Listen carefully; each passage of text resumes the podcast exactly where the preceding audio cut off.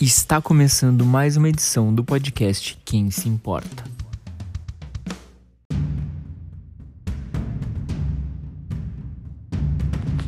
Presta atenção, nesse podcast de hoje eu vou te dar detalhes específicos para te convencer se esse foi o melhor Batman do cinema ou não. Mas eu queria dizer primeiramente que eu amei Gotham Chuvosa e eu fiquei com muita dúvida, será que esse filme foi gravado em Porto Alegre? Porque quem conhece Porto Alegre, especialmente ele é Porto Alegre chuvosa, se identificou muito com o filme e eu acho muito doido, porque o filme ele passa o tempo inteiro chovendo e na cena que não está chovendo, tá úmido lá o rolê. Então assim, eu pensei, por que será que tem essa estética? Aí eu fui atrás da resposta e vocês vão descobrir hoje. Tá bom, vou falar de uma vez. Na verdade, tá tudo chuvoso porque tem a ver com um quadrinho, né? Então, toda vez que a gente lê um quadrinho novo de algum personagem, está sendo explorado um universo diferente, entre aspas, né? Porque é uma interpretação daquela história de que cada artista criou. Então, assim, no caso desta história que a gente está vendo, que é baseado no Ego e outras, outros quadrinhos do Batman, a gente tem todo esse contexto de estar tá ali realmente em outro universo. Então, por isso que ele é diferente dos outros Batmans que a gente já viu, né? Mas uma coisa muito legal desse filme também é que o Batman ele é real, né? Por exemplo, nos outros Batmans a gente sempre vê a ação acontecer e a gente vê o Batman bonitinho lá de banho tomado, sem o lápis no olho. E no caso desse aí do Robert Pattinson, a gente consegue ver uh, o lápis logo que ele sai de ação, assim. Então é muito legal. Assim, dizer que a construção ali desde o começo tem assim uma abertura já incrível para convencer o espectador de que olha só, a gente está mostrando aqui para assistir um filme diferente, mas que tu vai gostar. E inclusive na sessão que eu tava, tinha alguns uh, youtubers perto de mim, assim, uh, nas cadeiras de trás. E uns dois momentos do filme eu olhei para trás para ver a reação na cara deles, assim, como é que tava. Aí eu olhei para trás e eles estavam boquiabertos. Eu só não olhei nos outros momentos porque eu também estava, então eu fiquei apavorado com tudo que eu estava olhando. Mas realmente é um baita filme e se tu ainda não conseguiu ir no cinema uh, ali nesse período de pandemia, aproveita para ir agora porque tu não vai se arrepender. uma coisa que eu percebi da atuação ali do Pattinson que muitas vezes, 80% do filme, ele lacrimeja o olho. Ou seja, aquele homem tá sentindo muita coisa e com o olhar ele tá conseguindo nos dizer, né? E eu, como ator, consigo dizer que os melhores atores são os que conseguem comunicar as coisas com os olhos pra gente. Então isso tá muito legal. E ele desconta, logicamente, ali, o trauma dele na vingança. Então, a mistura ali do Matt Reeves, né, do diretor que fez esse filme, com a direção deu muito certo. E pela primeira vez a gente vê o detetive Batman em sua totalidade, né? Porque ali nos outros filmes a gente via só fragmentos, né? Era mais o, Batman tratado como. É, como é que eu dizer? Com muita ação, mas assim, não que esse não tenha ação, tem ação, mas tem muito do drama também e da profundidade que a gente espera ver no Batman. Não que nos outros, por exemplo, filmes lá do Nolan não tenham, mas agora é uma outra visão. E eu vou falar mais sobre essa comparação boba que estão fazendo, tá? Uh, mas assim, a trilha, cara, tá de uma altura bizarra que já foi alcançada em muitos filmes clássicos, assim. Então, a trilha, eu sempre considero que é um personagem muito importante para um filme, porque dá o tom. É, é, cara, imaginem ver esse filme ali, quem já assistiu com outra trilha. Não ia ficar a mesma coisa. Né? Ia ser, podia, não ia ser um filme ruim, mas com certeza ia ter outro tom e as pessoas iam ter outra opinião após assistir. Né? Inclusive, antes de ver o filme, eu vi, ouvia The Batman do Michael Giacchino e é muito legal porque a trilha ela tem um que de não é faroeste, mas tem elementos ali que levam para uma coisa de, de vingança, né? Então é muito legal escutar e perceber esses detalhes. Inclusive eu gosto muito de trilha sonora e eu escuto uh, antes dos filmes de preferência, né? Cara, a Mulher Gato da Zoe Kravitz está simplesmente maravilhosa, né, como coadjuvante. Então é muito legal também a gente ver ali um filme já trazer um tom totalmente diferente dos outros, porque pela primeira vez a gente vê um Gordon negro e a gente vê uma mulher, uh, uma mulher gato negra, né? Dois negros aí nesses papéis coadjuvantes, né? A gente já teve a Halle Berry, né? Lógico, grande atriz, mas agora a gente tem essa dupla. E a gente tem o Robert Pattinson, né? Que aí é o nosso Batman emo ali, o de Crepúsculo. E assim, é, é, só de ter esses três aqui nesse elenco, já exclui a galera que quer dar hate por dar hate, entendeu? Hate por like. Então, assim, cara, tá muito legal. E outro ator que a gente é obrigado a falar é o Paul Dano, que faz o Charada. E hum, até apareceu no trailer ele, assim, eu fiquei bem insatisfeito de ver o trailer após o filme, assim, porque eu tinha olhado, mas fazia tempo, então nem lembrava direito. Aí eu fui olhar depois e aparece um monte de coisa, cara. Então, assim, não vale a pena olhar o trailer. Se possível, para de olhar o trailer antes de ver os filmes, porque realmente estraga toda a surpresa. Inclusive, tem uma cena muito icônica que envolve ali o pinguim e o Batman e tá no trailer, cara. E tipo assim, não faz sentido porque a cena é perfeita no filme. E aí é legal tu ser surpreendido, né? Mas enfim, é... a gente tem uma fotografia muito legal porque tá, é bem escura, chuvosa, então é diferente de tudo que a gente já viu.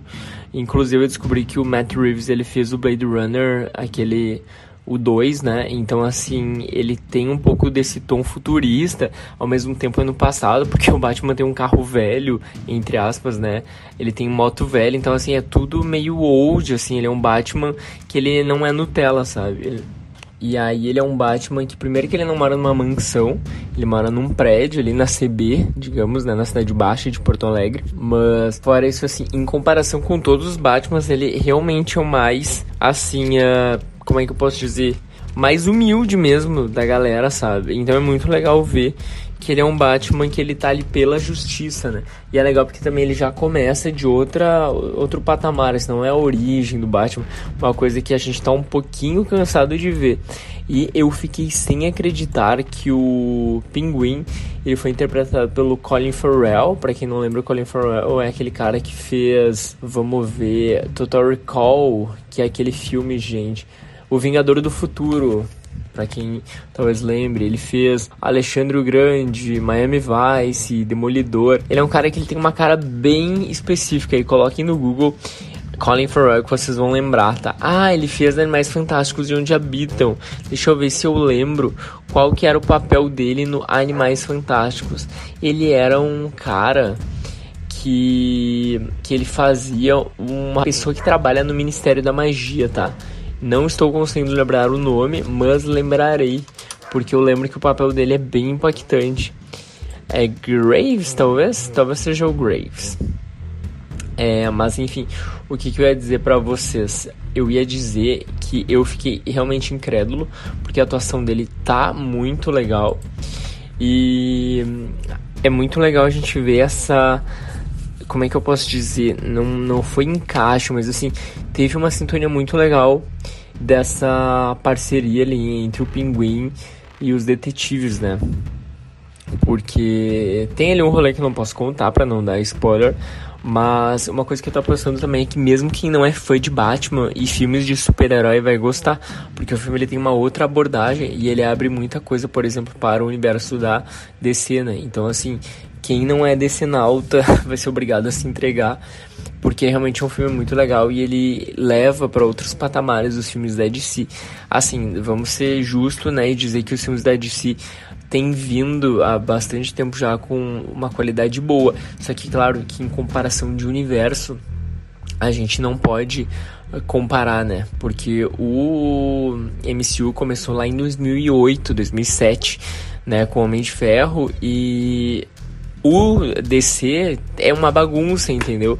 Então, assim, não tem como a, gente comparar, né? São coisas totalmente diferentes, mas a, que a gente espera, né, que um dia elas fiquem, né, mais unidas, né, que a gente consiga fazer com que tenha, a gente tenha um, um DCU decente, né? Só que o que que acontece, ao meu ver, né?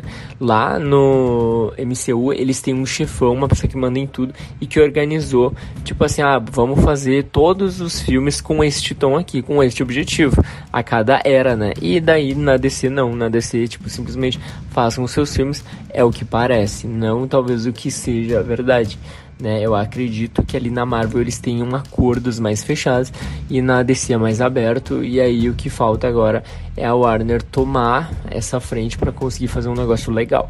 Vamos torcer para que cada vez mais esses universos e desses filmes que estão dando certo, eles acabem se unindo para nos dar um entretenimento que a gente merece e quer assistir, né? Porque vamos lá, tem Shazam, tem o Aquaman, tem a Mulher Maravilha, uh, então tem filmes uh, muito bons, tem Esquadrão Suicida, tem séries, né, o Peacemaker, tem várias séries legais que estão vindo para fazer com que a gente se interesse e queira consumir mais dessas obras, né? Porque a gente tá cansado de ver filme pronto da Marvel, Eternos, você não, você é perfeito.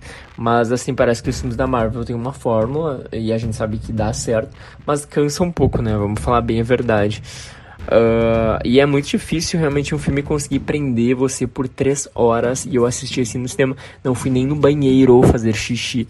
E eu lembro que no Cavaleiro das Trevas Ressurge, que também é quase três horas, cara, eu tava assim, ó, empolvorosa, precisando muito, não fui, mas esse eu também me segurei. E aí a pergunta que eu vou deixar ali no Spotify para vocês responderem é: será que The Batman é melhor que No Way Home, brincadeira.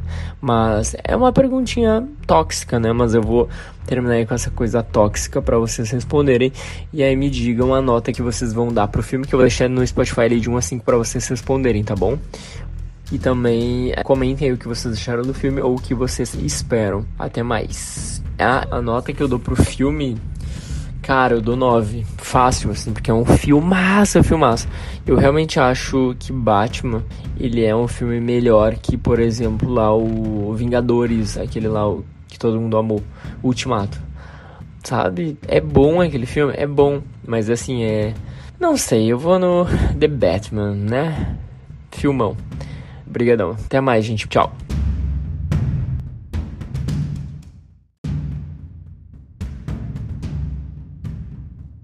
Ah, faltou dizer se eu achei que esse foi o melhor Batman já feito para o cinema. Bom, eu acho que foi o melhor Batman feito para o cinema no contexto em que foi feito. Porque assim, gente, de novo, não dá para comparar obra do Nolan por quê? Porque são entre aspas quadrinhos diferentes, são coisas muito diferentes, são óticas totalmente diferentes. A gente vê um filme do Nolan, a gente consegue identificar a a mão do Nolan ali, né? Então assim, a gente está vendo outra coisa aqui com essa cidade chuvosa, com essas atuações. Então, assim, não dá nem para comparar a atuação dos dois, porque as coisas que são pedidas, eu acredito, né, para os dois atores são muito diferentes. A trilha é outra, mas assim, é todo um rolê diferente. Então, assim, no contexto que foi feito, sim, foi o melhor, assim como o do Nolan foi o, os melhores possíveis.